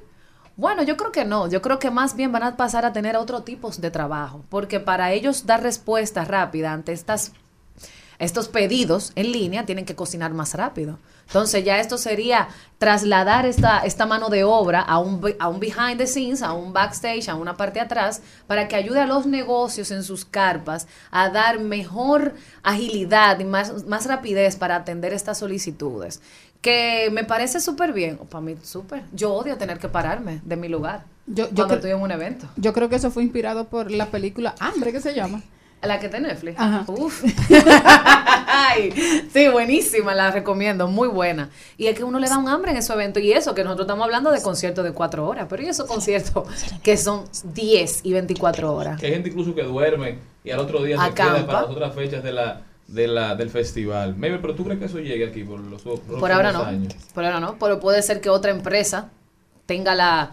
Porque estamos hablando de Uber, pero puede ser que algún emprendedor de aquí ya esté desarrollando una aplicación y realmente me parece muy bien. Sería bueno conectar las marcas. Ya las marcas no deben de pensar como competencia, ya somos como, como un conjunto, una comunidad. realmente. Pero ¿Y tienen no algún tipo- tan difícil? Porque, por ejemplo, tú tengo un concierto en el de Ana Gabriel, yo hago mi pedido y voy y lo busco. No, pero señores, aquí desde que tú entras a un lugar con muchas personas, se te va la señal. Encontrarte con el amigo que tú vas a brega, aquí, ¿cómo No tú es vas a que se va la señal, es que la antena no Exactamente. soporta la Para un pedido ya encontrarte a ti en el Ah. Palacio de los Deportes, tiene que matar siete No, no, gente. no, pero No, porque la idea no es que el pedido ya tú vayas. Yo lo que No, porque el pedido ya no va a ir donde esté. Eres tú que va a ir a Eres tú, buscarlo pero sin tú tener vas que a esperar. pedir sentado. Tú no vas a tener que hacer una fila. Porque en el, concierto de Bad Un Bunny, ir al baño e ir a comer, porque aparte de todo, la comida que llegaba estaba fría. O sea, aquí tú estás pidiendo, Ahora, va a estar caliente, estar cenado de su casa. Un paréntesis. eh, él era de origen polaco, Oh. Pero era ruso. Él sigue ahí. Y se llamaba, Ah, no, no, no. era la fiesta del fauno, era la siesta del fauno. Ya por favor, Don siga. productor está entretenido, pero ahora don productor. No, yo estoy oyendo. Porque vamos a viajar, vamos a viajar de Uber España y vamos para Italia. Ajá. Y es que Italia hizo una inversión grandísima para promover el turismo en su comunidad, en su país. Y han tomado la imagen de la Venus de Botticelli, una de las gran- más grandes obras de arte del Renacimiento, y la convirtieron en una influencer virtual. Les invito a que vayan al Instagram Venere Italia 23. Venere. Tiene 114 mil seguidores a la fecha y uno de los mejores engagement que yo he visto. Cada post tiene más de 14 mil likes. Wow. Ellos vendiendo la figura de la Venus de Botticelli, ahora conocida como la Venere, la influencer virtual de Italia, promoviendo lugares icónicos de Italia. Así debería existir algo. Y la cambiaron. Ya dejó de ser una persona, una joven, una señora más recatadita. Ahora tiene vestuario más poppy, más acorde a la generación actual, con una faldita de verano, sentada en los muros de la bella Italia, promoviendo las diferentes maravillas que contiene el país. Y él le han creado una página web, le han creado un Instagram, todo para que el turismo en Italia pueda aumentar en este año. ¿Qué, qué me parece? Bueno, fueron muy astutos porque se están poniendo como a la, a la vanguardia, tomaron lo que es la inteligencia artificial, crearon un metaverso de ellos mismos, porque esta figura es solamente, literalmente, existe en lo digital, ella no es real, solamente es una obra de arte que está en Florencia, que está en un cuadro, y ahora tú puedes conectar y puedes conectar de una manera diferente porque personas del pasado, o sea, personas de, de mayor edad que les guste el arte, lo pueden apreciar de una forma más dinámica, más moderna, con un Instagram que te lleva a diferentes lugares de Italia. La verdad que la, la cultura italiana y sus monumentos, ¿verdad? Y sus, sus, digamos, sus esculturas, tienen una historia sumamente rica, pero lo interesante es cómo te la narran, cómo te la cuentan. Por ejemplo, ese mismo tema de la Venus de Botticelli, pero cuando tú te vas a la Fontana de Trevi, que tú ves la historia que tiene y te cuentan los mismos italianos, te hacen la historia como que se la viven, te Y tira tu cómo monedita, el como que fue sí, y cómo el arquitecto lo diseñó, el tiempo que duraron haciéndolo, eh, era bastante complicado el arquitecto de la Fontana de Trevi. Había, cuando la estaban construyendo, había un señor en un, en un negocio que estaba cerca que le molestaba la construcción porque duró muchos años. Y ese señor se vivía quejando, decía, ¿cuándo es que van a terminar esto? ¿Cuándo es que lo van a terminar? Y el arquitecto, que era un, un hombre bastante complicado, le dijo, no te apures, que tú no la vas a ver. Y le puso un, un pedazo de piedra y se lo dejó justamente frente a su negocio. Y si tú te fijas, del único negocio donde no se ve la fontana de Trevi, el negocio que lo rodean, es ese. Eso fue cuando Le usted fue mandaron- viaje ahora. No, no, eso fue leyendo, profesor. No, pero Tiene qué que leer, Buenísimo. ley. Vamos a decirle a la No, no, Venere que porque haga esa historia en Instagram. ¿Eh? Pero la, pero la, la, la idea, eh, la idea y la materialización es genial. Además, además, rescatarte eh, Sandro Botticelli. Ese era, ese- perdón, eh, Maribel, volviendo con Nijinsky, eh, cometí un error. No era, no era homosexual. Estuvo casado, tuvo una hija. No, no, porque es así, Darían. Es así. Nijinsky, sí, me admito el error. Perdón, perdón a su memoria. Pero el manager siempre hubo rumores muy, muy fuertes por su manager, que era Dagilev. Eso sí. No, lo que pasa es que eso es cultura. Lo- lo que- Eso es cultura. Productor, lo que pasa es que Darian no sabe que usted es el gran sacerdote de la, de la secta de los espermatocreyentes. Así es. Mire. Entonces, eh, la idea, la, idea, Maybel, eh, después de Maybel venimos con brecheo digital con Darían Vargas para que baje su A, para bajarle un poquito, reducirle la adrenalina. Miren, miren, el tema es genial. Además, tú traer la Venus, la Venus de Botticelli, tú ponerla a decir, ven, o sea, una campaña turística. Tú te imaginas, lo que pasa es que son atrevimientos de países que en su momento fueron súper atrevidos y por eso marcaron pautas en la humanidad. Porque Sandro Botticelli es una de las figuras más icónicas del Renacimiento italiano, de la primera etapa del Renacimiento. Y básicamente, ¿qué hizo Botticelli? Se dedicó, en vez de irse al naturalismo, a los paisajes, no, se fue a las mujeres, a las diosas, e hizo trabajos formidables. Por eso esa Venus, que se llama así, así como dicen el David de Michelangelo, el David de Miguel Ángel, el, eh, eh, dicen la Venus de Milo, que es una escultura hiperfamosa en la humanidad, así dicen la Venus de Botticelli. Cuando usted ve el cuadro de la Venus de Botticelli, usted se da cuenta que era un virtuoso, era un virtuoso. Entonces, felicidades para Italia. Ojalá nosotros pudiéramos, ojalá nosotros pudiéramos ser capaces, ser capaces de hacer campañas tan llamativas, porque en lo que se, en, en lo que la generación del de la generación de cristal acaba con el tema, lo está haciendo más famoso Sonido. y está dándole más sonido a la campaña. Yo imagino que el Ministerio de Turismo o quien fuera que promovió la, la campaña debe sentirse Feliz. muy, muy, pero muy feliz. Al mediodía, al mediodía, al mediodía con Mario y compañía. En Al Mediodía, con Mariotti, con Mariotti y compañía. Te presentamos Brecheo Digital. Brecheo Digital. Entre. Nunca me voy a cansar de decir que para que un país deje de ser chatarra, tiene que apostar a la ciencia. Por eso, el tema mío es de vida o muerte. Presidente de la República, Espérate, haga el llamado otra vez, por favor. presidente de la República, el director del ITRE, escúchenme, que yo soy un hombre que no quiero morir así, sin ver mi sueño hecho realidad. Y le quedan días. Este país necesita un ITLA por cada provincia, pero no un ITLA pequeño, no, no, no una casa, no es eso que yo quiero. Un ITLA con todo lo de la ley, que se formen verdaderos técnicos superiores. No permita nunca, director del ITLA, que se construya un ITLA de que por, por hacerlo, ahí hay un ITLA ya. No, con condición, con disciplina y que perdure en el tiempo. Eso es hacer patria. Y yo investigando me di cuenta que nosotros eh, en el gobierno anterior se tenían dos sucursales. La de Santiago y la de Santo Domingo. Las sucursales bien, con todo el tecnicismo. Y ahora llegamos a seis. Tenemos una en Villamella, una en Los Tres Ojos, tenemos una también en San, en San Francisco. Y yo lo que quiero es que se estandarice para que se pueda lograr ITLA de alta calidad. Porque la cantidad de jóvenes que me escriben a mí por las redes sociales, yo quisiera estudiar en el ITLA, pero que muy lejos, no tengo los recursos. Y por eso mi deseo es que, así como en Monteplata había uno pequeño, que le entreguen ese local al ITLA, que, que desbaraten todo eso y construyan uno de alto nivel, que perdure en el tiempo. Eso es lo que debemos de hacer ahí. Y eso es lo que debemos de luchar. Oh, pero ¿qué es lo que está haciendo el ITRA ahora? El ITRA tiene su estándar, que el ITRA dice, si los locales no son de esa forma, mejor no lo voy a abrir. Excelente, estoy de acuerdo.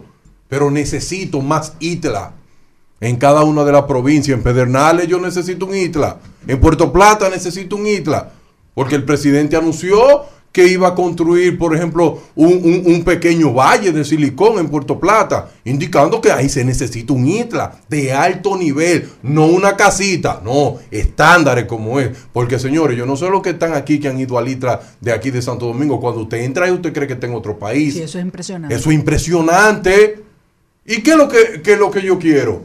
Que así mismo, como es impresionante el ITLA de Santo Domingo, que si yo voy al ITLA de Monteplata, al ITLA de Villamella, al ITLA de los Tres Ojos, me deje así, babeando, y yo diga, miren, es verdad que la educación técnica de República Dominicana es de alto nivel. Y como nosotros vivimos de los datos, y Datatelling lo que da es datos, escuchen esto, el 65% de los egresados de Infotep tienen trabajo. El 65%. ¿Usted sabe qué? Eso no pasa en contabilidad ni en psicología. Pero en la educación técnica sí. Superior. Y por eso que yo estoy diciendo, señor presidente de la República, no me deje morir sin ver un ITLE en cada provincia. Que cuando yo viaje a una provincia X, puede entrar un ITLA de calidad, estandarizado. No construyendo a lo loco, no, no, no, estandarizado.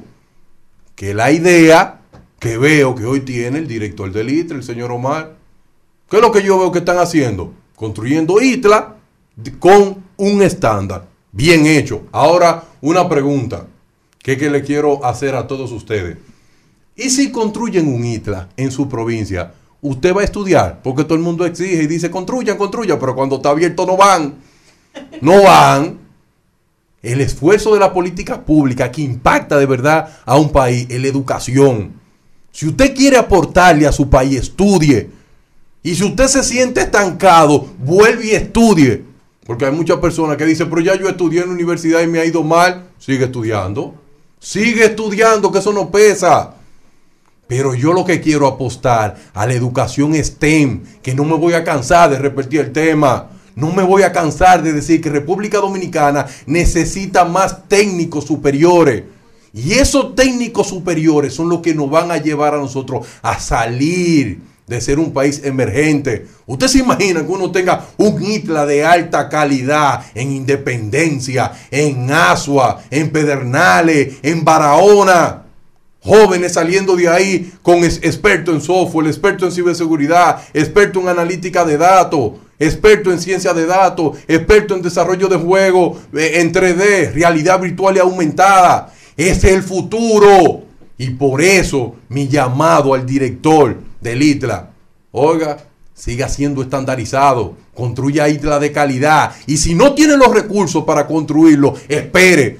Pero que cuando usted construye un ITLA, tanto en Monteplata, tanto en Asua, sea perdurable en el tiempo. Que no se negocien los protocolos. Y que nosotros necesitamos entregarle a la sociedad técnicos superiores que cambien este país. Y mi mensaje final, a ti que te quejas tanto, a ti que anda buscando una esperanza viva y siempre te levanta diciéndole a Jesucristo, Señor, heme aquí, ayúdame a conseguir un empleo. Mira cómo estoy yo que me está llevando quien me trajo. Y una pregunta, ¿y tú crees que Dios te va a mandar la información como matriz? No hay neo para que te la conecten ahí. Hay que estudiar, hay que formarse. Entonces, como no hay ITLA en tu provincia, dale para acá, porque no tenemos ningún problema. O la parte virtual del ITRA. La ITRA tiene una plataforma virtual, no con toda la carrera, pero sí con alguna. Así que si tú quieres transformar tu país, apuesta a la educación superior técnica. No es obligado en el siglo XXI tener un título universitario. Ya eso pasó de moda. Bye bye. Una pregunta. La UAS hizo, el gobierno hizo, el gobierno de Leonel Fernández, sobre todo, hizo inversiones altísimas en, en- no, en extensiones de la Universidad Autónoma de Santo Domingo. En edificaciones, infraestructuras millonarias. ¿Qué usted opina? Yo lo que opino en esa parte Es, es... ¿Fueron innecesarias? ¿Tienen algún, agregan valor a la sociedad de hoy, al profesional de hoy? ¿Van por la línea correcta con esas carreras? ¿O pudiera ser, usted sugeriría que la cierren y la conviertan ¿Cómo? en isla. Miren por qué. Otro llamado, presidente de la República. Este señor aquí me provocó y voy a contestar. La mayoría de extensión de la UAS solamente impa- imparten las carreras más típicas. ¿Qué es lo que eso está llevando? Que la gente va y no, como no tiene oportunidad de salir a otro lugar donde dan diversidad de carreras, se adaptan a las que tienen cerca. ¿Y qué es lo que yo estoy diciendo? Denle en esas aulas a, Omar. Así que se llama así, a Omar. Désela a Omar. Omar, ve y búscala. Ve y búscala y convierten eso en un isla también. Porque tenemos que darle opción a los jóvenes que no tienen los recursos de salir de su provincia a darle opciones técnicas superiores. Pero la extensión de la UAS es una bendición. Pero lamentablemente dan derecho, contabilidad, psicología, educación y comunicación. Las mismas carreras y como no tienen para salir, estudian lo mismo. Entonces no te condene. El infierno está lleno de gente condenada. No te condene aquí. Entonces ven y disfruta el mundo de las STEM. Así que el señor Mariotti Paz, yo espero que cuando sea diputado de la República luche por eso. Pero tú me acabas de pensionar porque tú ahora agregaste a los comunicadores. Nosotros también nos vamos. No, los comunicadores lo voy a lo voy a detener porque República Dominicana está sufriendo de muchos fake news. Óyeme, pero es que desde que el mundo es mundo, los seres humanos siempre hemos estado en contra de los avances tecnológicos que no, potenci- que no potencian nuestra capacidad humana, sino que nos sustituyen. Por ejemplo, cuando salió el primer tractor, ¿tú sabes lo que decían los agricultores? Que como un tractor, que un caballo le ganaba a un tractor porque eran, eran aparatos que estaban... y sin gasolina, un caballo. ¿verdad? Y decían, eso es un caballo pare, un tractor puede parir. No, No. querían usar los tractores, ¿verdad? Se, se, se oponían a la tecnología. Los ludistas también, con el tema de, de la máquina de coser. Los profesores con la computadora Los que no quisieron usarla. computadora, pero yo leí un artículo en estos días que decía la inteligencia artificial no va a acabar con ningún trabajo. Las personas que saben manejar la inteligencia artificial son las que se van a quedar con tu trabajo. Tenemos que irnos adaptando a las novedades, tenemos que irnos poniendo al día con las situaciones y con el tema de la educación técnico eh, profesional. Debe empezar desde las escuelas. Es a segmentarlo. En Exacto. Finlandia el cambio que se ha visto en el sistema de educación se dio porque empezaron a segmentar los estudiantes que podían hacer un técnico profesional y los que podían hacer universidad. Entonces, después, si usted hacía el técnico y usted seguía con ganas de seguir aprendiendo y de seguir estudiando, de profesionalizarse, de, especi- o sea, de hacer una especialización en el área que usted des- decidió desarrollarse, entonces usted iba a la universidad. Pero asimismo tú creabas capacidades para que esos muchachos pudiesen ganarse la vida dignamente y que no tuvieran que verse sometidos a una educación de cuatro años para la cual el mercado no estaba preparado. Correcto. Ni él estaba listo para asumirla. Ni estaba listo. Tú sabes todo, aquí no hay un ebanista que sirva. Aquí no hay cinco que Y difícil encontrar uno que te, que te entregue la cosa a tiempo. Pero no, que no existe. Si si No. son la- los, los dedos de la mano Bueno, nos había- sobran había una para buena mencionar había- ebanistas que, que sean una buena- responsables. Una buena escuela técnica de las Fuerzas Armadas. La escuela vocacional Exacto. funciona. Porque no solamente estén para mejorar la calidad, para mejorar la calidad de vida de una sociedad, tú tienes que mejorar todos los servicios que se brindan en esa sociedad. Exacto. Pero, pero ahí volvemos a la discusión eterna. Darían tiene mucha razón, tiene volvemos a, la- a razón, tiene Mario, muchísima razón. que estudia una carrera porque no tiene más Pero opciones. así es, pero, pero ahí volvemos a lo que ha sido una discusión recurrente en este espacio. Y qué bueno que, que existen, existen espacios como el nuestro. Mire usted, volvemos, STEM, ciencias, tecnología, matemáticas e ingeniería. Eso es STEM, perfecto.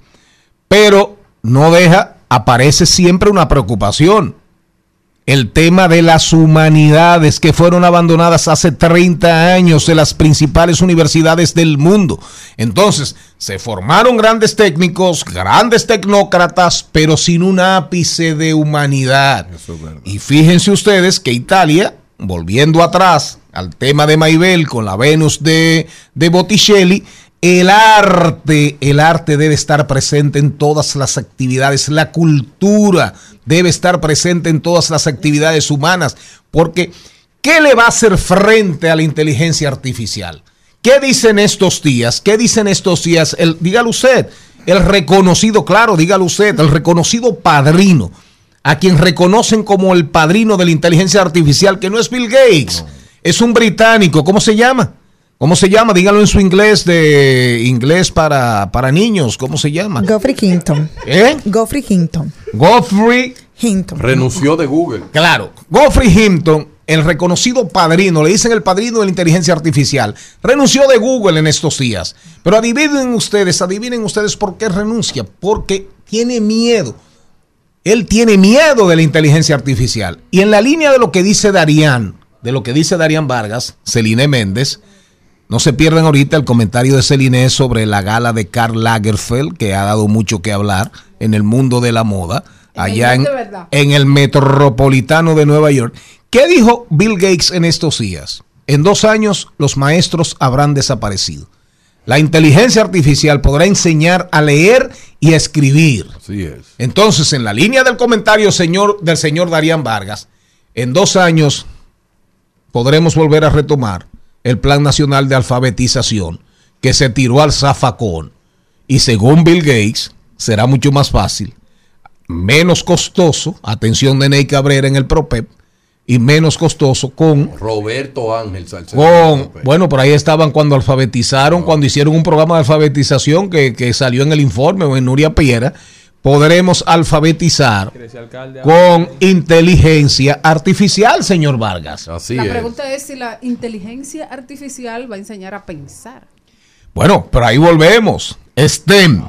Pero ya la preocupación en el mundo es que a los STEM, que a las STEM se le agregue la A de arte y de cultura. La pregunta es si los maestros están enseñando a pensar.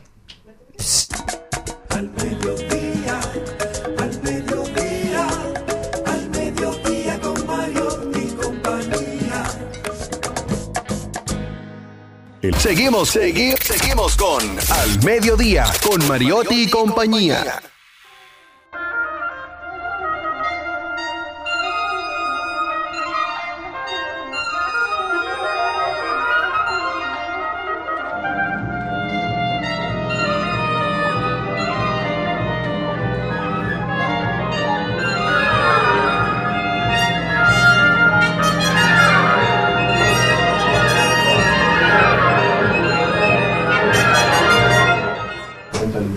Ahí estaba sonando la consagración de la primavera de Igor Stravinsky, que a- en base a esa canción hizo, hicieron en, en la Fania, en la Fania hicieron una pieza extraordinaria.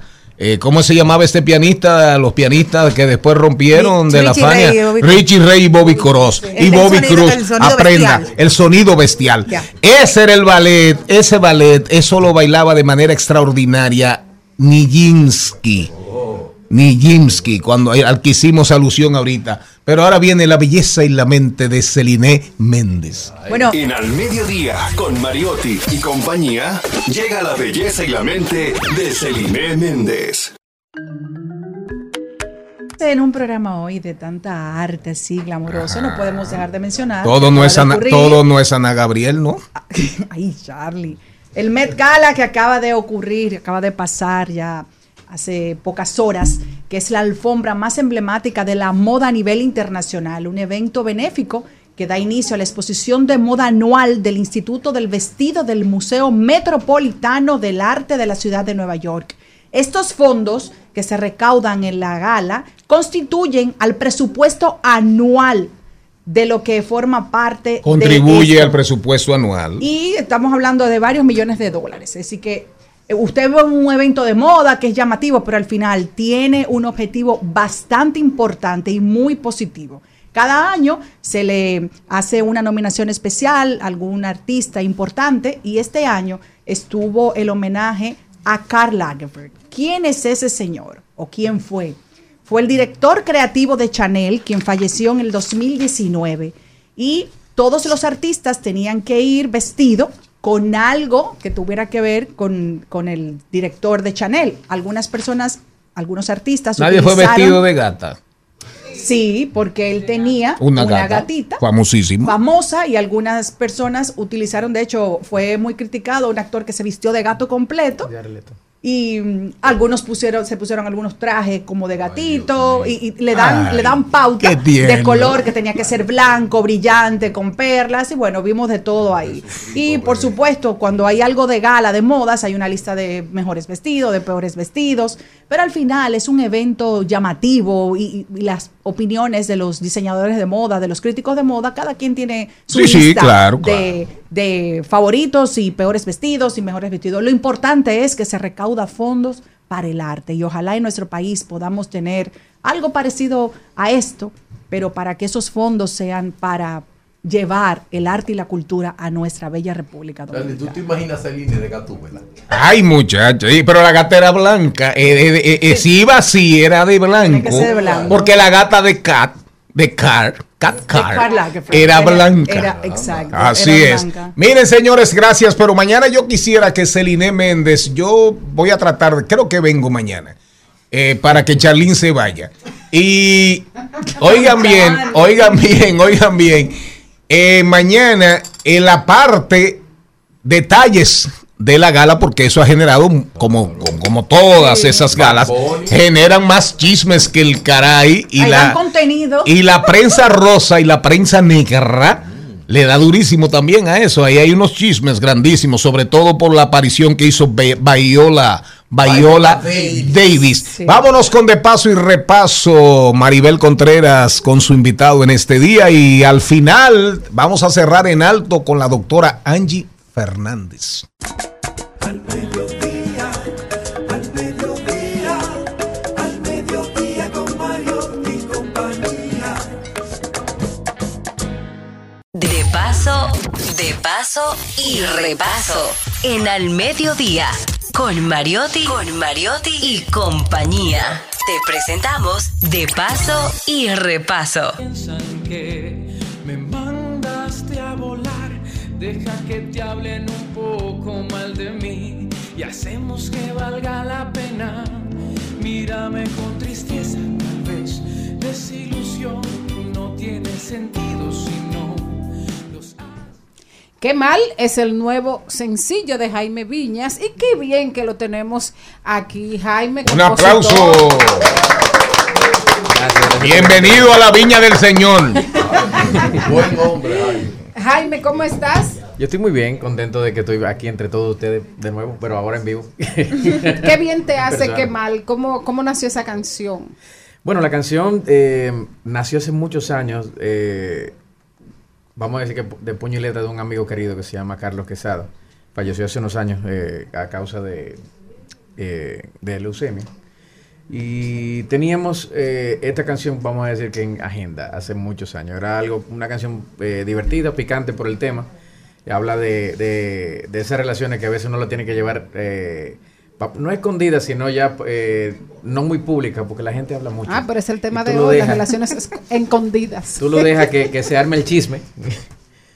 Y tú lo dejas que, que siga corriendo mientras tanto tú sigues eh, en lo tuyo, por así decirlo. De eso es que habla la canción. Y eh, era algo que teníamos en agenda hace muchos años. Lo hicimos en, en un concierto en el 2011, entre 2011 y 2012. Y siempre me sale en el aniversario de, de- para su cumpleaños, siempre me sale en las redes. Y el año pasado dije, no, no, no, yo tengo que ya eh, sacar esto, vamos a decir que eh, sacarle a la luz. Esa es una canción que yo que, que, me gustaba mucho de él y que quería que, que le hiciéramos juntos. Habíamos hablado, pero lamentablemente Y, y en cuanto al arreglo, dices que esto tiene que ver como con una recuperación de un sonido, de ese sonido de ese momento eh, en el país 2011. ¿Crees que ese pop rock de ese momento puede conectar en este? Bueno, fíjate que ahora cuando hicimos un concierto en The Irish Pop hace una, hace una semana con, lanzando la canción, aproveché y vamos a decir que refresqué un poco de mi repertorio de ese, de ese primer disco mío, Taquicardia, con algunas canciones como Me Quedan, Muchas Gracias, que fueron en su momento bien eh, populares en, eh, y realmente salieron muchas cosas buenas de ahí. Y resulta que el sonido que está pasando con el pop rock a nivel internacional, que ahora un poquito más indie que, que, que popular en sí, eh, realmente eh, que está conectando bastante. Inclusive las canciones de ese primer disco mío, que tiene un poquito de ese sonido de, en, en esta canción, suenan como si fuesen eh, De lanzadas del 2002, eh, del 2022 en adelante. Después de qué mal que viene.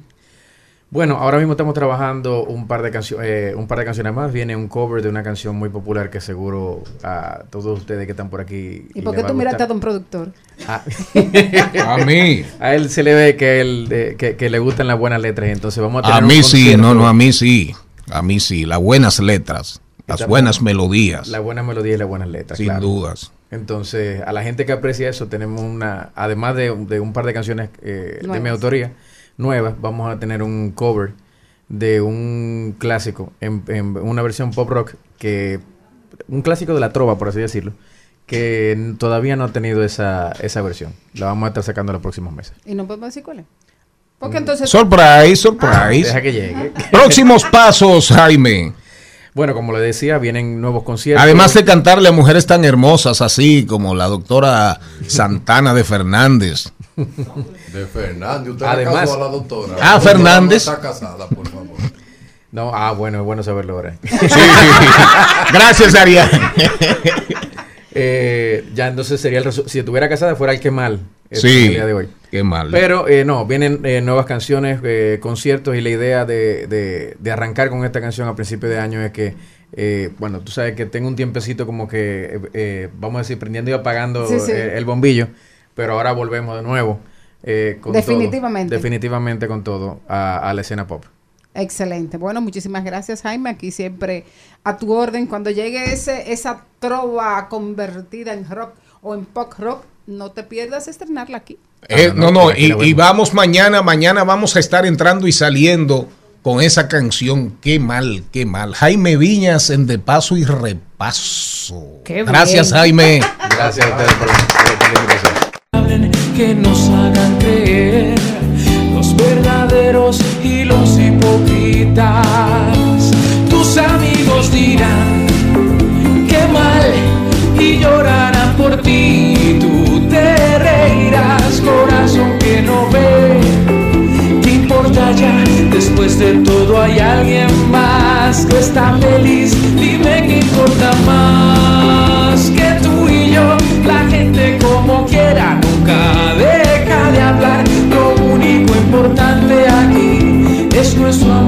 Mandemos al carajo toda la tierra.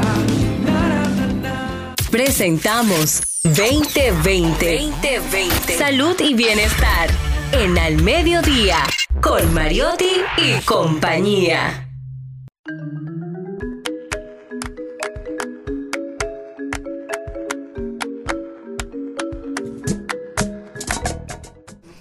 Y nosotros súper feliz de recibir a Angie Santana, la doctora Angie Santana, psicóloga y terapeuta de pareja y familia que viene con un tema sumamente interesante. Si no sabes por qué trabajas, entonces, ¿para qué trabajas? Muy buenas tardes, Angie, ¿cómo estás? Hola, hola, muy bien. Bienvenida a la cabina. Ay, yo siempre muy feliz de venir y esta cabina está muy hermosa, o sea que me siento mucho más agradada todavía. Háblanos del tema del día de hoy que nos llama mucho la, atención- la atención. Si no sabes por qué trabajas, entonces, ¿Para qué ¿para qué? trabajas? Mira, mucho se habla en términos de psicología de lo que lo abrumante que es estar en un espacio laboral no grato y de todas las situaciones que se presentan eh, dentro del clima laboral que no es beneficioso para nuestra salud mental.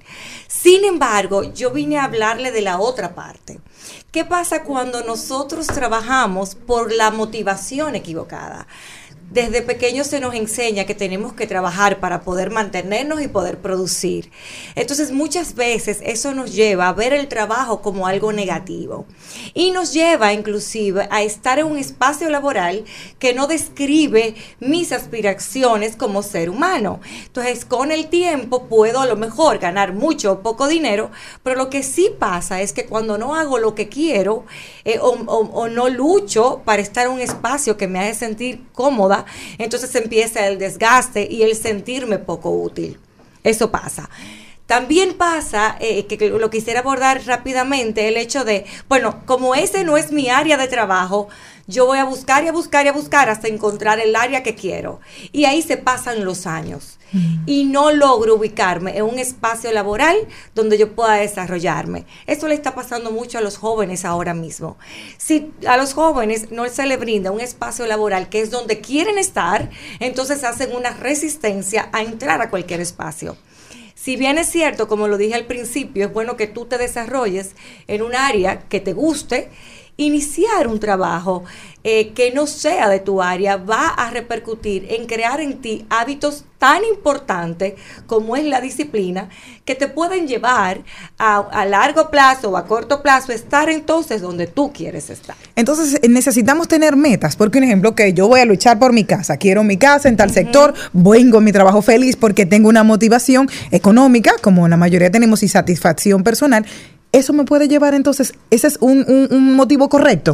Mira, eso es un motivo eh, importante. Ok.